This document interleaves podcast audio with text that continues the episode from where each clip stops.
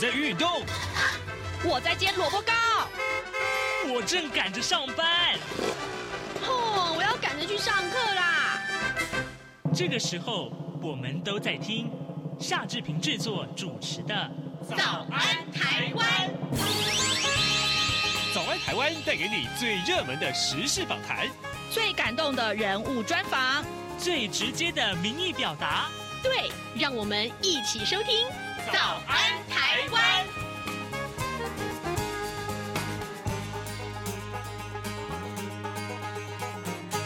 早安台湾，我是夏志平。今天是二零二三年的六月六号，星期二。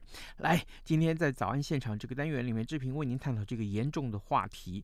各位，如果你每天要吃的药，有一天突然药房药局跟你说，哎，这个药缺了，没有了哦，那你怎么办？没有了药，你的健康怎么办呢？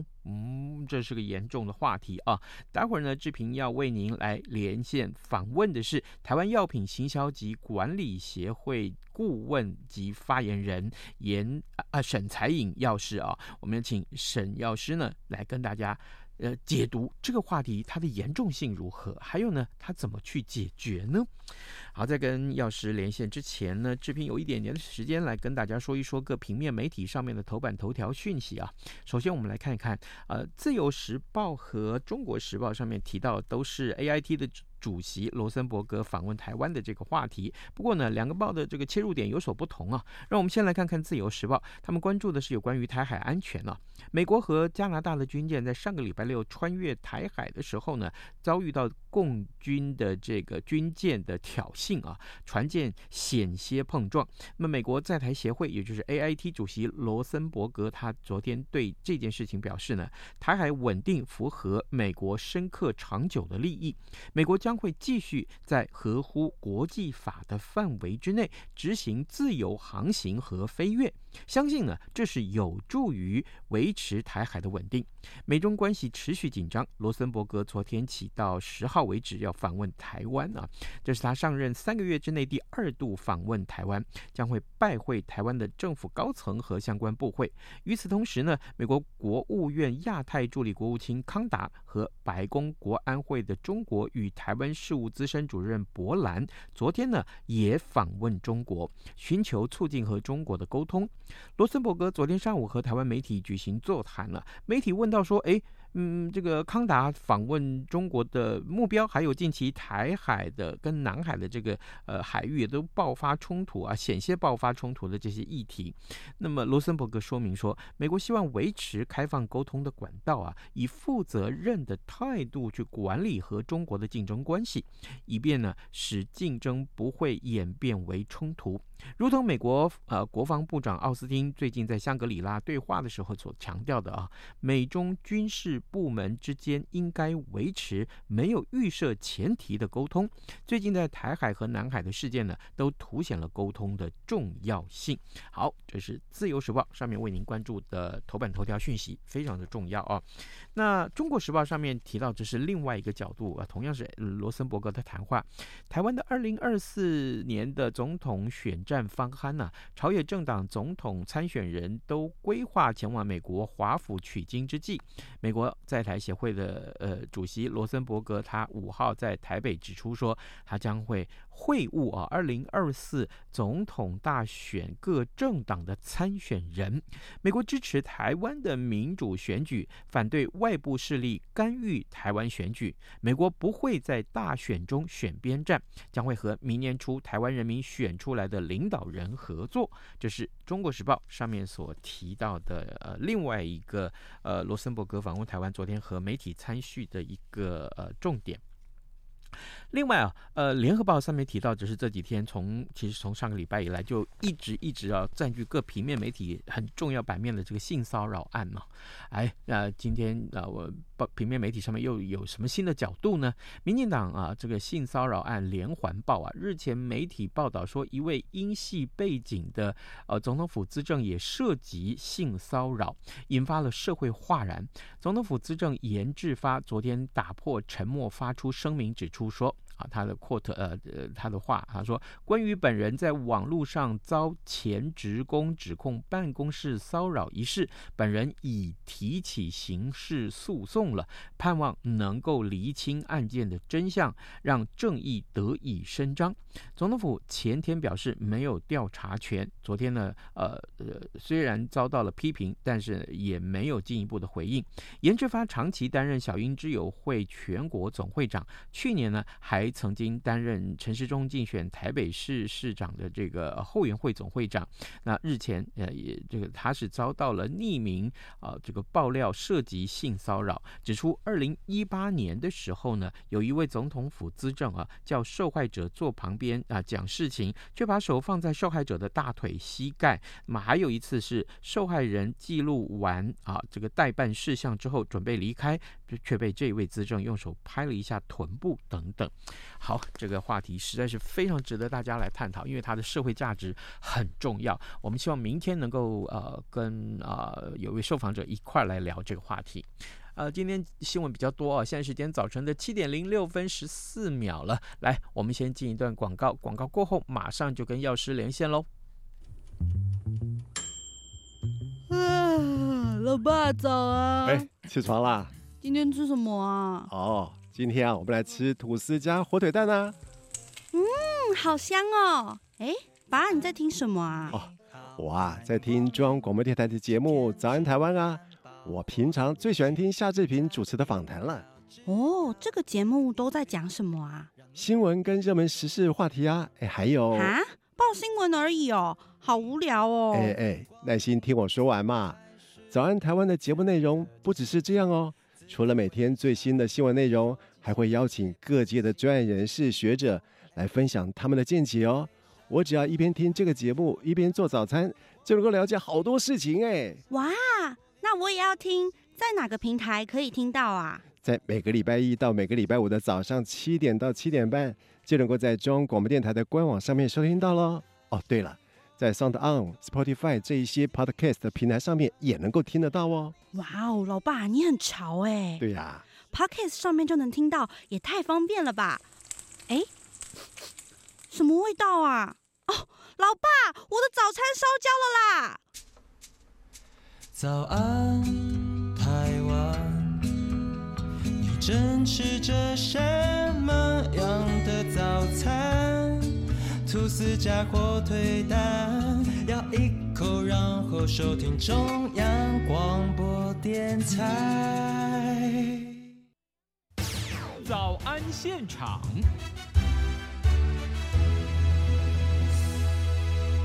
这里是中央广播电台。台湾之音，您所收听的节目是《早安台湾》，我是夏志平。来啊、各位听众，真的是啊，这、前一阵子我们在媒体上读到这样的一个标题啊，哎，这个呃，我我对这个标题很好奇，就是哎，缺药何时了啊？但事实上，全球其实是缺药严重的啊。呃，四月十一号的那一天，台湾建立了药品供应通报处理中心。哎，这个中心成立以后，那台湾是不是就不缺药了呢？哦，究竟缺药问题要怎么去解决呢？民众或者是业者缺药的时候，你怎么去运用药品供应通报处理中心来帮你解决问题呢？今天呢，我们要为您来访问的是台湾药品行销及管理协会的发言人沈彩颖药师。我们请沈药师啊为大家来解惑啊。药师早安。视频早安，听众朋友，大家早。是，谢谢，谢谢药师接受我们的连线专访。那个呃，好多年前我曾经记得采访过药师啊。药师啊，是真的，我想先请教您这个话题。其实缺药，缺药，我们到底缺的是什么药啊？哈，然后呢，什么样的制度啊、环境啊，或是事件导致我们今天缺药？呃，缺什么药？其实只要大家可以想到的药都有可能缺，就是从抗生素到抗过敏药、胃药、止咳药，甚至外用药膏，还有鼻喷剂啊，呃，还有气喘吸入剂都有可能缺。未来甚至可能连癌症化疗的这个药也会缺。为什么？是是，到底发生什么事啊？会让我们缺药呢？其实，呃，我在二零一六年其实就有开始呼吁政府要成立一个缺药中心。那话说，就是说，为什么我那时候就在喊？那时候也没有疫情，大家觉得说最近缺药应该是疫情因素引起的嘛，好、嗯，然后造成就是一些通膨啊，什么这种原物料涨等等。其实是因为最主要，当然就是说一个药厂的一个品质的精进。是必须要来做的，每个政府必须要做的，就是因为我们在二零一五年就是公告要实施药厂的一个 PICS 之后，所以说在二零一五年十二月三十一号之后要全面实施。嗯，那在这个实施以后，就是说所有的药厂你在制成成品，就是说你把它这个制成药品，从原料制成药品所需要的时间需要多花一倍的时间。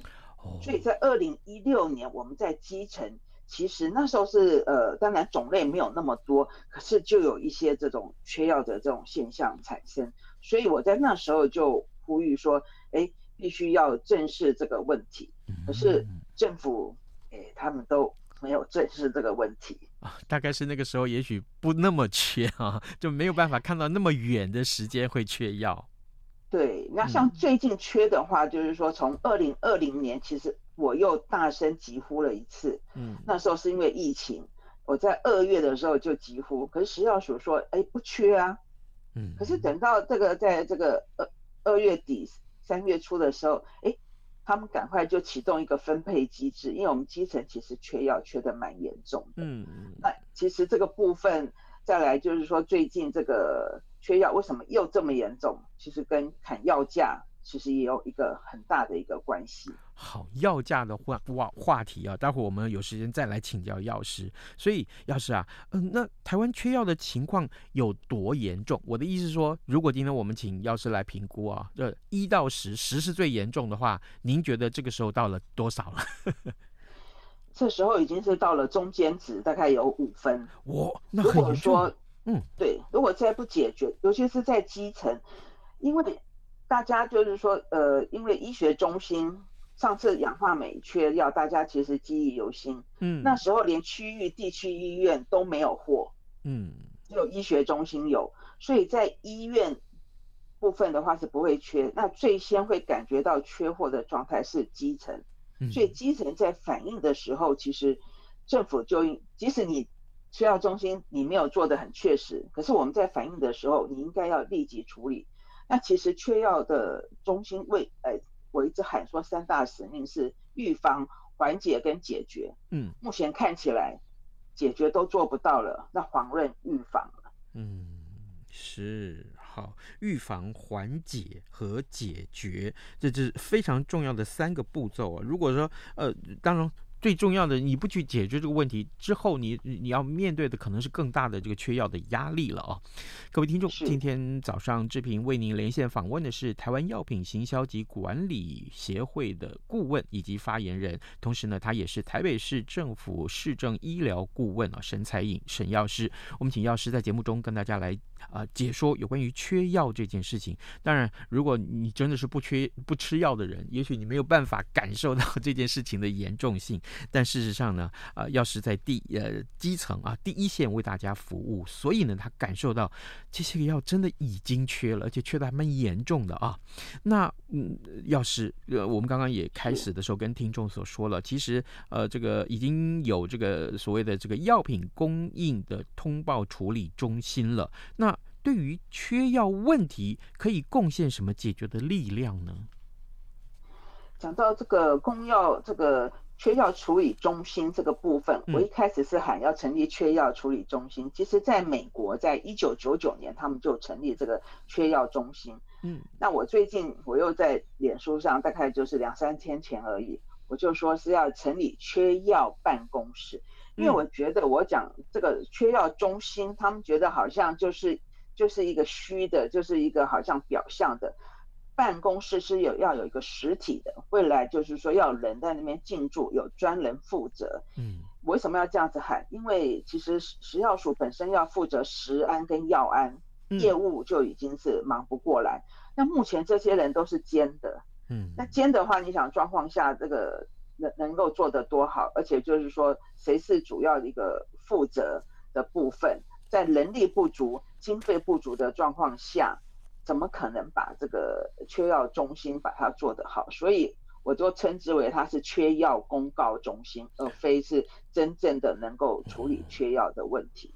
因为到目前为止，呃，前昨天的大概新闻稿就有说，呃，食药署决定就是说，在这个今年年底要成立一个，就是说这个中盘商的一个监测系统。嗯，那大家会觉得，哎，我缺药喊了那么久，这个从去年又再再度变严重的时候，到现在都没有任何步骤，这个。解决这个分配机制要等到今年底，那就像台风来了，叫大家说要做防台准备。嗯，那我觉得说我们政府它对于缺药有没有做一个预防的准备？哦，这个大家可以看到缺药的一个情况，尤其是基层药师其实是最了解这整个状况，所以我觉得目前这个缺药中心是。没有任何功能，只有公告的功能。那假定说这个嗯要成立这个所谓的监中盘商的监测系统的话，其实其实好像呃速度也太慢了，对不对？对，就是说要年底，现在是六月，对，要年底才能成立中盘商。台湾的这个中盘盘商不会像社区药局，这个是有这个七千家左右。嗯，那盘商，我想。应该是最多百家吧，嗯，那百家这个部分，你你电脑的设置，台湾政府的话，我们还有数位部可以帮忙啊。你要在这个电脑的建置上，会需要那么久的时间，需要半年吗？嗯，那我从这个去年也开始喊出要这个分配，就是说当这个缺药一公告这个药缺药的时候，一个分配机制，就是说。呃，四三三的一个针对医医医学中心啦、区域医院啦，哈，然后就是呃社区，等于说这个地区医院，还有就是医疗，就是我们基层的诊所跟社区药局，其中这个分配机制不会让民众就是说到社区药局领不到药，甚至严重到连这个地区医院都领不到药。嗯，那这个分配机制好像。他们也说，呃，食药署的回应是说，呃，他们有跟厂商讲，尽量要去处理这一块。可是你没有一个行政命令，没有一个就是比较强制的一个作为的话，嗯，觉得会有效吗？要是你刚刚提到四三三制度啊，分配的这个机制，谁拿四，谁拿三，这个怎么去分配？就是一中，因为一中的病人多嘛，嗯、他们可能用药量大，医疗中心，给。对医学中心，医学中心就是我们在呃医疗体体制上，在医院有分这个医学中心，然后区域医院、地区医院，再来我们是基层医疗，嗯，哦，哦，所以就是分分这三块去来做。当，所以我一直在讲说，你缺药机制，你要有个 SOP，目前看不到，就是你第一步骤，啊，比如说你就盘点它这个库存剩多少，就是说你有一二三。的步骤去做一个处置的话，那当然再来一点就是说，怎么样协助厂商，就是在原料的取得这个部分能够更快速。还有就是说，在这个，因为我们是原料要 PICS，如何去让它就是说能够呃去找比较好的品质的一个原料之外，能够在检验上能够缩短整个流程。嗯。原来如此，好，呃，各位听众，今天早上志平为您连线访问台湾药品行销暨管理协会的顾问，也是发言人啊，沈采颖药师。那么药师告诉我们，其实刚刚在一开始的时候，他就告诉大家有关于 PICS P I C S 啊，就是这个呃，可能未来这个呃，应该是现在了啊，这个呃，要要。制药的话，他们要取得这个流程，国外的这个原呃原料其实是呃本来是有一点点困难，但是现在呢，就是取得的过程，再加上这个呃 P 呃这个制度的实施，于是乎啊，整个制药的时间会加长一倍。那这个这个问题，于是导致了这个缺药的这个现象产生。那现在缺药怎么办啊？这个刚刚呃沈药师都为我们说出了一些解决的方案。药师啊，我想继续来。请教您，就是，那听说这个基层的药局哈，呃，为了解决药荒啊，他们就这个以药换药哈，以药易药哈，来解决这个问题。那这种解决方式有没有什么缺点？呃，另外，呃，缺药了耶，那病患受到的影响又是什么呢？其实哈，嗯，我们目前基层呢，一碰到有缺药的品相，就是当我们去换来这个药的时候，嗯，其实我们永远不知道，就是呃，明天就是下一，等于说明天又会缺什么药，甚至就是说明天我们很担心又接到这个处方的，等于说缺药的品相的一个处方，嗯，其实对我们呃社区药局来讲，每天都是一个梦魇，就是每天都在追药。每天都是在跟这个等于说这个自己的认识的熟识的一个等于说同行来做这个调药的动作，嗯，所以说对我们基层在职业上其实造成很大的困扰。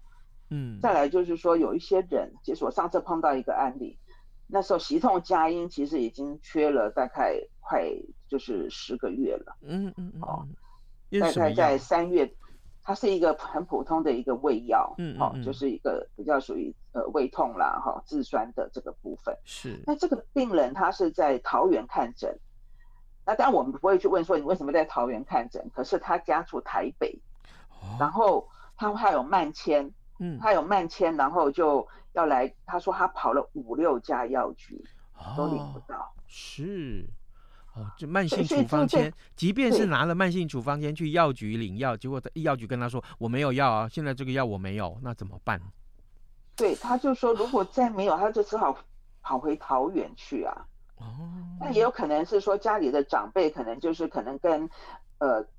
子女轮流照顾，我在猜、嗯，那可能他有时候住桃园嘛，那在桃园不舒服的时候，可能就在桃园就近就诊、嗯。那可能最近就是有台北的子女照顾，其实这种我也碰到。嗯、上次有个打胰岛素的也是，胰岛素也缺，然后是在高雄，你知道吗？嗯。那我们说，哎，怎么高雄？那你就回高雄领啊。他说他现在老人家住台北呀、啊。哦，对。所以这个对。哦大家说来，其实尤其是这个人口老龄化，然后这个老人家可能会轮流住的话，其实真的是非常非常的一个困扰的一个现象。你叫他回医院，嗯，就为什么要启动分配机制？就是让民众这个领药方便嘛，不会说因为缺药，他后来那个病人真的他就 只。好，跑回高雄去领了。嗯嗯嗯，要是你跟我们分享的这些个实际的案例，其实就发生在我身边。我一个朋友啊，也是这个，因为男生嘛，到了我这种年纪啊，这个身边的朋友，呃，大概都我这个年纪的话，他们这个射护线有一点问题。结果呢，射护线也是需要就慢性处方间去领药的。结果呢，这个有几次啊，到了药局的时候，竟然药局是跟他说，跟我那个朋友说，对不起哦，这个药抢手的不得了，我们没有办法这个。这个时候没有办法给你，因为都已经被领光了。你可不可以下回要来之前，你先打电话确认？我真的我真的听了傻眼哎。对，所以我就说现在就是说，政府一直在喊这个分级医疗，分级医疗。可是当你这个缺药的时候，其实哈，整个就是现实，就是等于说。等于说就知道说，哎，这个制度其实是一个阶级医疗。为什么叫阶级医疗？你还是要民众到医中啊？嗯，在氧化镁最缺的时候，只有医中有啊。嗯，对啊。其他的医院都没有啊，医疗机构都没有啊。啊，政府都没有想到说，在基层民众领不到药的这种困难，而且氧化镁是很多老人家在使用的。嗯，那其实，在讲的回归就是说，氧化镁其实也是一种指示用药。嗯，其实只是要退出健保，其实也是一个对于缓解这个呃缺药也是有所注意的。嗯，好，呃，要是我最后我们还有一点点时间，我来请教您这个话题，就是台湾有自己的这个制药的业者啊，但是不是仍然有很多药是需要仰赖进口的？那进口的来源又是哪些个国家呢？啊，过去我们有所谓的这个口罩国家队嘛，啊，那组一个所谓的这个制药国家队，这个模式是不是也可以考虑呢？呃，药品的话，如果说是像呃还没有过专利期的这些药，嗯，大概就是一定是进口的，因为我们台湾目前还没有研发药品的这个这个等于说能力哈，或者是说呃厂商。可能是有这个能力，可是可能在厂商投入的这个部分其实没有那么多，因为说实在，台湾市场是比较小的。嗯，再来就是说，呃，即使说呃不是过专利的药，哦，专利药几乎都是欧美啦，哈、哦，还有当然是日本等等。那没有过已经过了专利的药的话，原料大家知道，其实原料台湾大概目前没有什么去生产这个药品原料的这个厂商，都是从中国跟印度来进口。所以说，你说成立口罩国家队，嗯，现在要成立一个这个是制药国家队。嗯、第一个，你原料有没有办法充足供应？好，你是不是政府出面购买原料，供应厂商？嗯，再来就是说，这个国家队是指所有的药厂嘛？现在一百五十几家药厂，嗯，都列入吗？还是说你只针对少部分的列入？所以这个部分就是说，你产一个国家队，好像就很厉害的样子，嗯，有国家在给你 back up，可是实际上的执行上有没有这困难？其实说，所以说这个药品制药国家队就跟这个当初快筛也要成立国家队，后来不是也是无疾而终嘛？嗯嗯嗯。所以我觉得要考虑到现实面，而且就是跟这个缺药中心一样，变成是一个虚的喊口号而已。嗯，好的。好，各位听众，今天早上志平为您连线访问台湾药品行销暨管理协会的顾问及发言人，同时呢，他也是台北市政府市政医疗顾问沈彩颖沈药师。我们请药师在节目中为大家来分析啊，其实台湾目前缺药的问题是颇严重，但事实上，呃，这个需要这个每个月去药房领这个呃，依照这个慢性处方箋来领药的这些呃，这个慢性病。病患者啊，他们或多或少都已经感受到这个情况，那怎么办啊？还是还是，我觉得刚刚药师也提醒我们很多很多解决的方案，这个希望有关的部门听到了，真的可以好好来赶快想办法，这个东西该怎么解决？该有哪些制度？哪个螺丝松掉？应该要赶快选上啊！也呃也谢谢药师接受我们的访问。我们今天没有讨论过这个讨论到这个药价的问题，我相信药价是另外一个更大的问题。我们下回有机会，对，下回有机会跟药师好好来讨论，好不好？谢谢药师。好，谢谢。好，谢谢，谢谢，谢谢。一份明信片，一份念礼，为了庆祝央广九十五周年台庆，并汇聚大家对世界和平的祝福，中央广播电台特别举办 Dear RTI 明信片寄情征集活动。邀请您挑选一张具有当地特色的明信片，写下您对世界的期许与祝福，寄到央广。真件自即日起到六月十八日止，成功参加的人将可以获得央广九十五周年专属限量明信片。更多活动内容，请上活动官网查询。Dear RTI。